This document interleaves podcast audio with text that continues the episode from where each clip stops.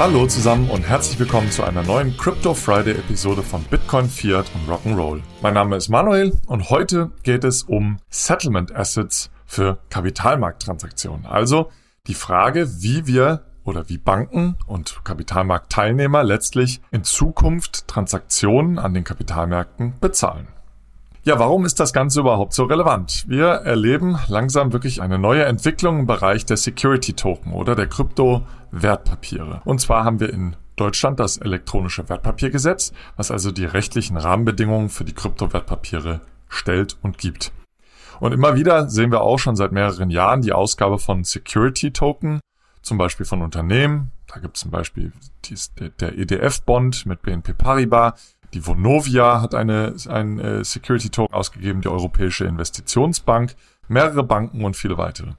Aber auch erste Staaten experimentieren mit der Ausgabe von tokenisierten Staatsanleihen. Zum Beispiel Thailand, Philippinen, es gibt Pläne von England, Korea und auch vom Bundesstaat Colorado.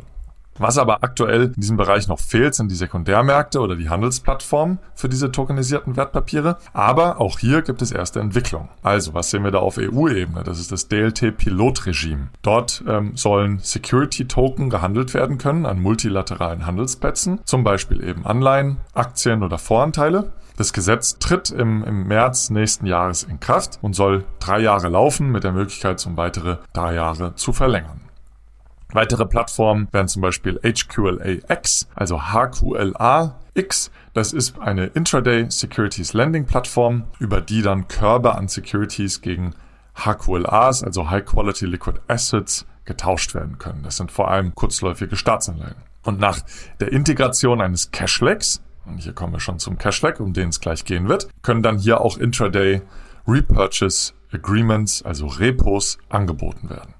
Dann gibt's beispielsweise noch die Schweizer Börse, die Six Digital Exchange, auch SDX genannt, was auch ein Handelsplatz für Security Token ist, die nach Schweizer Recht ausgegeben wurden. Und erst kürzlich hat Schlagzeilen gemacht die DTCC. Es ist einer der größten ja, Post-Trade- und Settlement-Systeme Amerikas, insbesondere für Aktien.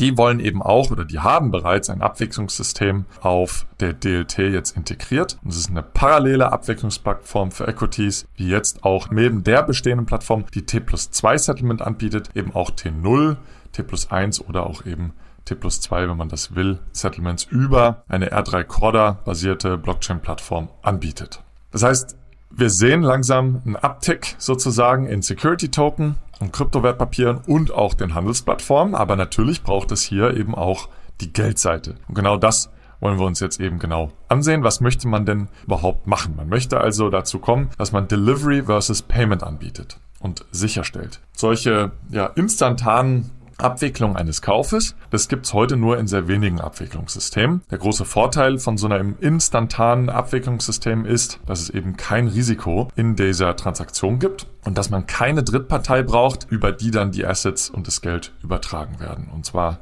eben instantan. Hi, hier ist Alex. Auch im August arbeiten wir wieder mit Relay zusammen, unser Sponsor für diesen Monat. Unsere treuen Hörerinnen und Hörer kennen Relay. Für alle anderen hier nochmal die wichtigsten Eckpunkte. Mit Relay kannst du Bitcoin einfach kaufen und verkaufen. Das Ganze ist sehr anfängerfreundlich, ohne Registrierung möglich. Du kannst dir Sparpläne einrichten und das Ganze geht in eine Non-Custodial Wallet. Das heißt, die Bitcoins kommen direkt auf dein Smartphone und liegen nicht bei Relay, sodass du selbst die hundertprozentige Kontrolle hast. Wenn du auch mit Relay Bitcoin kaufen möchtest, dann folge dem Link in den Show Notes oder nutze den Referral Code ROCK ROCK, dann kannst du deine Relay-Transaktionsgebühr nochmal um 0,5% senken. Herzlichen Dank an Relay, vor allem für die langfristige Zusammenarbeit. Das ermöglicht es uns nämlich, dass wir uns hier auf die Inhalte konzentrieren und nicht ständig auf Sponsorensuche sein müssen. Am einfachsten vorzustellen, wenn man mal in äh, ja, Blockchains denkt, ist, dass beide Assets letztlich in einen Smart Contract gesendet werden, der dann nach dem Vorliegen dieser beiden Assets einen atomaren Swap der Assets vornimmt. Das heißt also, keine Partei muss in Vorleistung gehen und somit das Risiko tragen, dass die Gegenpartei pleite geht, sondern beide zahlen ein. Wenn beide Assets da sind, also der Security Token und das Geld, dann werden diese atomar eben getauscht. Und für so einen, einen solchen Prozess braucht es also entweder das Geld auf der Blockchain als Token oder es braucht also irgendeine intelligente Verbindung des bestehenden Zahlungsverkehrs mit dem Smart Contract und einem automatisierten Verfahren, der dann die Risiken minimiert. Generell kann man erstmal nochmal sagen, gibt es natürlich die Möglichkeit, dass man sagt, man will in Fiat setteln oder in Krypto. Wir fangen jetzt eben hier mit der Fiat-Seite mal an, weil ich davon ausgehe, dass Finanzmarktteilnehmer also weiter in Fiat-Währung, also US-Dollar, im Euro, Schweizer Franken und so weiter, ähm, ihre Transaktionen setteln wollen. Und fangen wir doch mal an mit der Idee, wie man den bestehenden Zahlungsverkehr mit der Blockchain verbinden kann. Und das sind die sogenannten Triggerlösungen. Hier haben wir schon einige Entwicklungen gesehen, unter anderem getestet von der Bundesbank und der Deutschen Börse in dem Projekt Blockbuster mit A, nicht mit U, ja, nicht wie der, wie der tolle Film. Was ist da die zugrunde liegende Idee? Man hat sozusagen eine Transaktionskoordination zwischen dem Target-Zahlungssystem der EZB, in dem das Geld bei der Zentralbank liegt und über diese Konten dann eben auch das Geld verwaltet und transferiert werden und der Chain, auf der das Asset liegt. Das Ganze sollte am besten API-basiert sein, damit man hier also die Interoperabilität und auch die Kommunikation zwischen den Systemen sicherstellt. Die Vorteile? Naja, die Zentralbank muss nicht auf unterschiedlichen Plattformen Geld ausgeben und die Teilnehmer, die brauchen nicht Geld in irgendeiner anderen Form, eben jetzt in tokenisierter Form, in Wallets halten, sondern können ihre ganz normalen Einlagen in dem RTGS-System bei der Zentralbank auch für das Settlement nutzen. Die Nachteile einer solchen Lösung sind aber natürlich, dass man die ja, bestehende Infrastruktur letztlich nutzt. Das heißt also, man ist weiterhin abhängig von den Öffnungszeiten von Target. Das ist natürlich nur dann relevant, wenn der Handelsplatz auch keine Öffnungszeiten hat. Ja. Man nutzt aber auch nicht die neue Technologie für die weiteren Vorteile von digitalem Zentralbankgeld, wie zum Beispiel eben bessere Liquiditätssteuerung, da man mehr Transparenz hat, 24-7 Verfügbarkeit hat, man hat Programmierbarkeit und so weiter. Das heißt, man gibt sich damit zufrieden, auch das bestehende System zu nutzen. Das ist ja auch schon ziemlich effizient. Aber man möchte halt nicht eben die vollen Vorteile der neuen Technologie nutzen, sondern sagt, man verbindet einfach das äh, RTGS-System der Zentralbank mit den Smart Contracts. Dann gibt's noch eine weitere Möglichkeit, und das ist bisher eine Idee, dass man eben auch Swift-Nachrichten mit dem Smart Contract letztlich verbinden kann, die dann dem Smart Contract auch bereitgestellt werden und somit also sicherstellen, dass die Zahlung ausgeführt wurde. Und da braucht man eben ähm, ja einen Prozess, wo die Assets letztlich in einem Smart Contract auf der Plattform geirrmarkt werden, also irgendwie zurückgehalten werden. Dann wird eine Swift-Nachricht versandt und die Bestätigung der Ausführung wird dann dem Smart Contract vorgelegt, der dann eben das Asset für den Transfer freigibt. Alternativ könnte man sich auch eine Lösung vorstellen unter der Nutzung von Swift GPI. Und Swift GPI ist ein Service von Swift, das insbesondere im Korrespondenzbankengeschäft mehr Transparenz darstellt und also immer darstellt und äh, aufzeigt, wo die Transaktion sich gerade befindet. Was wichtig bei diesen Lösungen ist, entweder eben normale Swift-Nachrichten zu nutzen oder auch Swift-GPI-Services zu nutzen. Es braucht also irgendeine signierte Zahlungsdatei dieser vertrauten Partei, beispielsweise der Zentralbank, sobald es im RTGS-System abgewickelt wurde, oder von Swift GPI bei der empfangenen Bank. Wenn also die empfangene Bank das Geld erhalten hat, würde sie dann über Swift GPI eben die Nachricht zurückgeben. Die muss signiert sein von beispielsweise Swift oder der Zentralbank, damit man hier also auch wirklich sicherstellen kann, dass das Geld letztlich angekommen ist bzw. transferiert wurde. Ja? Also, Kern dieser Triggerlösung ist, man verbindet den Smart Contract, wo das Asset letztlich zurückgehalten wird, mit dem traditionellen Zahlungssystem, insbesondere mit dem RTGS-System der Zentralbank oder eben ja mit dem SWIFT-Nachrichtensystem, äh, das also sicherstellt, dass die Zahlung ausgeführt wurde. Die Alternative ist hier natürlich die direkte Ausgabe auf der Blockchain als Token. Und hier gibt es, denke ich, drei unterschiedliche Varianten. Das ist einmal eine Wholesale CBDC, das sind einmal Stablecoins und dann eine gewisse Unterart von Stablecoins, und zwar die sogenannten synthetischen CBDC. Und die gucken wir uns jetzt mal genauer an. Achtung, Disclaimer. Die Inhalte spiegeln die private Meinung der Hosts wider, dienen ausschließlich der allgemeinen Information und stellen keine Anlageberatung oder Kaufempfehlung dar. Es gilt, do your own research, informiert euch, bevor ihr Investments tätigt. Das alles findet ihr auch auf unserer Website unter www.bfrr.de slash disclaimer. Fangen wir mit der Wholesale CBDC an. Da gibt es zwei unterschiedliche Varianten, wie man eine solche Wholesale CBDC ausgibt. Und zwar einmal die direkte Ausgabe und einmal die hybride oder indirekte Ausgabe. Fangen wir mit der direkten Ausgabe an. Und hier erzeugt die Zentralbank also direkt den Token auf einer Blockchain. Das wurde auch mehrfach schon getestet in mehreren Proof of Concepts. Es gibt eine Vielzahl von Projekten von Zentralbanken, die auch alle sehr gute Reports geschrieben haben, die also unter anderem das Settlement von Security Token getestet haben. Hervorzuheben hier in Europa sind insbesondere die Schweizer Zentralbank, aber auch die Banque de France vor allem, die eben ja in unterschiedlichen Proof of Concepts Cross-Border Settlements getestet hat, aber eben auch das Settlement von Security Token. Und die Banque de France, die hat jetzt auch angekündigt, erst kürzlich in einer Rede vom Governor, auch für das DLT-Pilotregime, was wir eingangs kurz dargestellt haben, ein Cash Settlement Asset bereitzustellen, also eine Wholesale CBDC bereitzustellen und will zudem weitere Wholesale CBDC Tests auch noch dieses Jahr machen und entsprechend auch veröffentlichen. Es bleibt allerdings abzuwarten, wie die Pläne der EZB bezüglich einer Wholesale CBDC überhaupt aussehen und sind und wie hier der Vorstoß der Banque de France in die europaweite Strategie der EZB passt und auch einzuordnen ist. Ja, es ist noch nicht so ganz klar, wie die Strategie der EZB hier bezüglich einer Wholesale CBDC aussieht. Insbesondere bezüglich der direkten Ausgabe, denn alternativ könnte auch ein Wholesale CBDC in einer hybriden Form ausgegeben werden. Und das ist auf Wholesale-Ebene noch gar nicht so bekannt, beziehungsweise dieses Konzept wird gar nicht so gut verstanden. Allerdings ist es eigentlich recht bekannt, wenn es um Retail CBDC geht. Denn hier gibt es eben auch die Möglichkeit, Zentralbank entweder direkt von der ähm, Zentralbank Geld, also eine CBDC, direkt von der Zentralbank zu emittieren oder eben Intermediäre dazwischen zu schalten, die letztlich den Endnutzern den Zugang ermöglichen und auch äh, das Management der Endnutzer übernehmen. Das ist ein ziemlich klares Verständnis beim Retail CBDC und eigentlich haben sich alle Zentralbanken weltweit eher in diese hybride intermediäre Lösung orientiert und haben gesagt, wir wollen gar nicht den Endkunden letztlich das Konto oder das Wallet bereitstellen und uns um ja, den Endkunden letztlich kümmern zu müssen. Der Gedanke ist also hier, dass man hier Intermediäre hat, die das übernehmen und trotzdem eine Verbindlichkeit der Zentralbank bereitstellen, die dann eben von den Endnutzern und bei einer Wholesale CBDC sind das eben Banken und nicht wir Nicht-Banken bereitgestellt werden können und genutzt werden können. Und hier gibt es bislang eigentlich nur eine einzige Initiative, die heißt Finality. Und ja, wie funktioniert das Ganze? Banken zahlen auf ein Sammelkonto bei der Zentralbank Geld ein. Und nun muss natürlich sichergestellt werden, welche Bank wie viel in dieses Sammelkonto eingezahlt hat. Und ähm, ja, diese Segregierung der Gelder, das stellt Finality eben über Tokens auf der Blockchain sicher. Und dieses Konzept ist sehr ähnlich zu etwas, was wir bereits kennen aus dem traditionellen Zahlungssystem, insbesondere aus den Instant Payment Zahlungssystemen. Denn ähnlich zum TIP-System der EZB oder dem RT1-System der EBA gibt es also hier die Möglichkeit, einen zweiten Layer sozusagen über das RTGS-System, das Real-Time Gross Settlement System, also Target der Zentralbank zu legen. Ja? Und die, in diesem zweiten Layer wird dann eben auch die Segregierung der Gelder je nach Bank vorgenommen.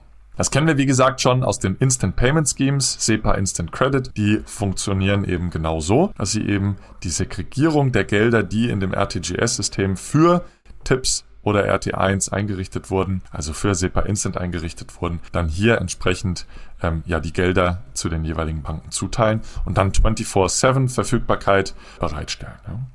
Das heißt, ähm, ja, ein Vorteil ist im Prinzip, dass die Zentralbank sich nicht so intensiv mit Blockchain beschäftigen muss, sondern die räumt letztlich diesem Intermediär, beispielsweise Finality, erstmal nur ein Konto ein, beziehungsweise den Banken, die eben dann diesen Service nutzen wollen. Und ja, Finality oder dieser Intermediär, der übernimmt dann die Zahlungsorchestrierung auf der Blockchain, die Entwicklung der Smart Contracts, das Betreiben der Smart, äh, der Smart Contracts und des Rulebooks. Also im Prinzip stellt es das Payment Scheme bereit. Der Nachteil ist natürlich, Finality braucht hier die Kooperation der Zentralbanken. Das heißt, sie brauchen diese Sammelkontostruktur, die die meisten Zentralbanken so nicht so einfach bereitstellen und ist somit natürlich auf die Kooperation der Zentralbanken angewiesen. Das dauert vor allem. Ja? Und das ist auch äh, eben im Prinzip das, was wir im Markt sehen. Finality gibt es schon einige Jahre. So richtig Voran ging es bisher noch nicht. Finality geht jetzt aber interessanterweise im Oktober mit dem britischen Pfund live und die nächsten Währungen, die sollen dann eben auch folgen. Das ist vor allem der Euro und der US-Dollar. Später sollen dann auch noch der kanadische Dollar und der japanische Yen folgen. Es bleibt allerdings noch abzuwarten, wann die weiteren Währungen letztlich live gehen werden. Jetzt haben wir uns also Zentralbankwährungen, Wholesale CBDC angesehen, entweder in direkter oder hybrider und indirekter Form. Dann gibt es natürlich aber noch eine weitere Möglichkeit, und zwar die Ausgabe von Stablecoins beziehungsweise die Nutzung von Stablecoins für das Settlement von Kapitalmarkttransaktionen. Und da gibt es jetzt, ähm, äh, ja, wenn die Markets in Crypto Assets Regulierung, die Mika-Regulierung in Europa live gehen wird, eben auch die Möglichkeit, E-Geld-Token zu nutzen. Das ist eben die regulierte Form von tokenisiertem Geld unter der Mika, die wahrscheinlich in 2024 live gehen wird. Diese Token, die sind durch Einlagen bei Banken gedeckt oder eben durch andere sichere Assets ähm, wie zum Beispiel High Quality Liquid Assets, also hochliquide Assets. Man hat eine Forderung gegenüber den Herausgeber, beziehungsweise also eine Verbindlichkeit des Herausgebers. das ist, glaube ich, nochmal wichtig auch zu verstehen im Vergleich zu Finality, wo man letztlich eine Forderung gegenüber der Zentralbank hat, beziehungsweise eine Verbindlichkeit der Zentralbank. Hier hat man wirklich E-Geld, das heißt, man hat einen Emittenten und der muss sich eben auch um die Deckung dieser Token letztlich, dieser Verbindlichkeiten kümmern. Und das ist wahrscheinlich auch so ein bisschen der Knackpunkt. Man hat weiterhin eben die Forderung gegenüber diesen Intermediär. Die Assets, die sollten natürlich vor allem im Sondervermögen verwahrt werden, insbesondere wenn es um HQLAs geht, also kurzläufige Staatsanleihen. Oder aber die Gelder bei den Banken, die sollten insolvenzsicher verwahrt werden, damit dieser Token letztlich auch sicher wird. Noch sicherer wird es dann, wenn man eine sogenannte synthetische CBDC nutzen würde. Das heißt, einen Stablecoin nutzen würde, der zu 100% in Zentralbankgeld gedeckt ist. Das hat, auch wenn der Name das so suggeriert, eigentlich überhaupt nichts mit einer CBDC zu tun, also mit einer Central Bank Digital Currency. Es ist aber trotzdem also sicherlich nochmal einen Ticken sicherer als äh, solches E-Geld oder solche E-Geld-Token nach der Mika. Denn man deckt also diese Token nicht mehr nur durch Bankengeld oder durch liquide Finanzassets, sondern eben durch Zentralbankgeld. Ein paar Beispiele sehen wir hier auch schon am Markt, unter anderem zum Beispiel an der SDX, also an der Schweizer Börse, die wir eingangs auch vorgestellt haben. Die nutzen einen Token, der durch Einlagen bei der Zentralbank letztlich gedeckt ist. Und dann jetzt ganz kürzlich brandneue News. Ein britisches Fintech Millicent, die planen also einen solchen Token auszugehen, einen synthetischen CBDC-Token, die nennen den dann Full Reserve Digital Currency, also FRDC, weil sie eben auch sagen, hm, dieser Begriff synthetische CBDC, der ist irgendwie misleading, weil es hat eigentlich gar nichts mit einer Central Bank Digital Currency zu tun. Und naja, die partnern hier mit einer Bank, die also das Zentralbankgeld dann sicher für sie verwahrt, das dann eben die Token decken soll. Was ganz interessant hier ist bei diesem Projekt ist, dass es eher einen Retail-Fokus hat also nicht nur für die Kapitalmärkte eingesetzt werden soll, wie zum Beispiel dieser Token von der SDX, dieser synthetische CBDC-Token von der SDX, sondern eben für jedermann, also auch für Nichtbanken. Und interessant fand ich auch, dass dieses Projekt eben auch von der britischen Regierung mit Geldern unterstützt wird. Was haben wir uns bisher also jetzt angesehen? Das sind vor allem Fiat, ja, Token oder äh, die, die Nutzung von Fiat-Währungen für das Settlement von Kapitalmarkttransaktionen. Natürlich gibt es auch die Möglichkeit, hier Kryptowährungen zu nutzen und das schauen wir jetzt uns nochmal kurz an. Insbesondere weil eben auch der DTCC, eben dieser Abwicklungssystem in Amerika für insbesondere Aktienhandel, die haben eben diese parallele Abwicklungsplattform auf der R3 Corda Plattform auf der R3 Corda Blockchain jetzt äh, implementiert und kann genutzt werden. Und in einem Tweet wurde berichtet, dass die DTCC hier auch ein Settlement in dem sogenannten X XDC-Token vorsieht, also XDC. Und da habe ich mich mal kurz schlau gemacht, was das überhaupt ist. Das ist ein Netzwerk, eine Blockchain, was sich eben auf Unternehmensanwendungen spezialisiert. Das ist eine Ethereum Virtual Machine Compatible Blockchain, also praktisch ein Ethereum Fork, der ähm, ja alternative Konsensmechanismen eingesetzt hat und äh, skalierbarer sein soll. Und ja, R3 Corda, was also der Plattformbetreiber für diese Plattform von DTCC ist, die haben vor einigen Wochen bereits verkündet, die Interoperabilität mit dem XTC-Network erfolgreich hergestellt zu haben. Und ähm, somit könnte das also passen. Ich habe von offiziell von der DTCC-Seite bisher nichts gesehen, dass wirklich ein Settlement in diesem XTC, äh, XD, XDC oder XDC-Token vorgesehen wird. Aber ja, der, der Nachteil natürlich bei einem Settlement in Kryptowährung ist, dass diese Token halt sehr volatil ist.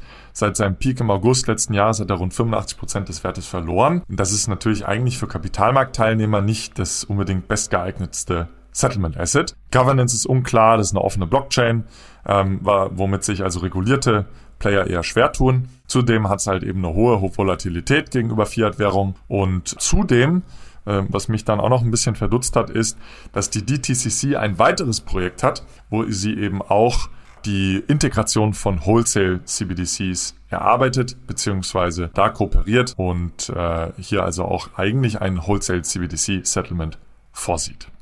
Kommen wir zum Ende der heutigen Folge. Und was ist das Fazit? Also es gibt viele unterschiedliche Wege, wie Kapitalmarkttransaktionen in der Zukunft gesettelt werden können. Und insbesondere, weil wir ja jetzt eben schon erste Handelsplätze sehen, wo ja dann auch ein Settlement in Geld letztlich benötigt wird, bleibt also unglaublich spannend, wie sich dieses Ökosystem entwickeln wird. Werden wir eher über solche Triggerlösungen setteln? Werden wir eine direkte Wholesale CBDC oder eine indirekte Wholesale CBDC nutzen? Werden wir Stablecoins nutzen oder werden wir letztlich doch eher in Krypto setteln? Ich erwarte, dass Kapitalmarktteilnehmer weiterhin ihre Trades von Security Tokens vor allem in Fiat-Währungen setteln wollen. Da ist eben die Frage, wie sie das machen. Und für Quick Gains sozusagen, also für schnelle Realisierung könnten relativ einfach so Triggerlösungen eingesetzt werden, entweder eben über so eine Swift-Integration, über oder über ähm, skalierbare Lösungen, die dann äh, das RTGS-System direkt anbinden, zum Beispiel eben über dieses Blockbuster-Projekt der Bundesbank und der Deutschen Börse. Langfristig sehe ich aber weiterhin aufgrund der Vielzahl von äh, weiteren Use Cases und Vorteilen eben die Wholesale CBDCs solchen Brücken letztlich überlegen. Und hier gibt es natürlich eben die beiden Möglichkeiten direkter oder hybrider Erzeugung von den Zentralbanken. Die hybride Erzeugung oder die indirekte Erzeugung, die könnte eigentlich der schnellere Weg sein für die Zentralbanken, denn sie müssen sich nicht selber dann um eben um alles kümmern, sondern stellen erstmal nur das Konto bereit und lassen also hier innovative Marktteilnehmer letztlich die Lösung bauen. Direkt wäre sicherlich der beste Weg, allerdings sicher auch der komplexeste Weg, denn für weitere Use Cases wie zum Beispiel Cross-Border Payments sollte auf jeden Fall sichergestellt werden, dass die Plattformen der Zentralbanken interoperabel sind und äh, das erfordert natürlich internationale Koordination. Die Bank für internationalen Zahlungsausgleich, die setzt da einen großen Fokus drauf und will sicherstellen, dass also diese Wholesale CBDC-Plattformen miteinander interoperabel sind. Allerdings ist das hier einfach noch nicht äh, 100% klar, in welche Richtung sich die weltweite Entwicklung von Wholesale CBDC-Plattformen entwickelt. Und da ist natürlich der Vorteil von so indirekten bzw. hybriden Ausgaben von Wholesale CBDCs, wie zum Beispiel über ähm, Financial Market Infrastructures wie Finality, die nämlich hier interoperable Plattformen auf derselben Blockchain-Technologie bereitstellen in den jeweiligen Währungsräumen,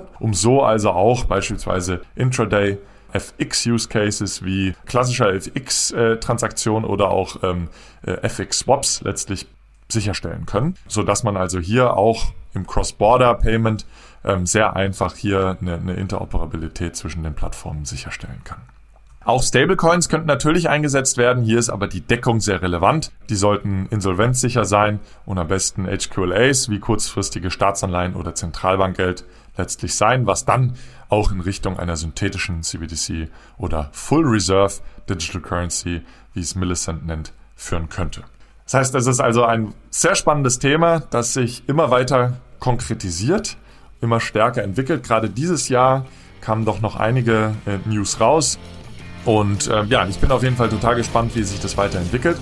Das war's von meiner Seite. Vielen herzlichen Dank für die Aufmerksamkeit. Ich hoffe, das hat euch gefallen und hat euch weitergeholfen. Ich würde euch bitten, uns doch zu bewerten auf den jeweiligen Podcast-Plattformen.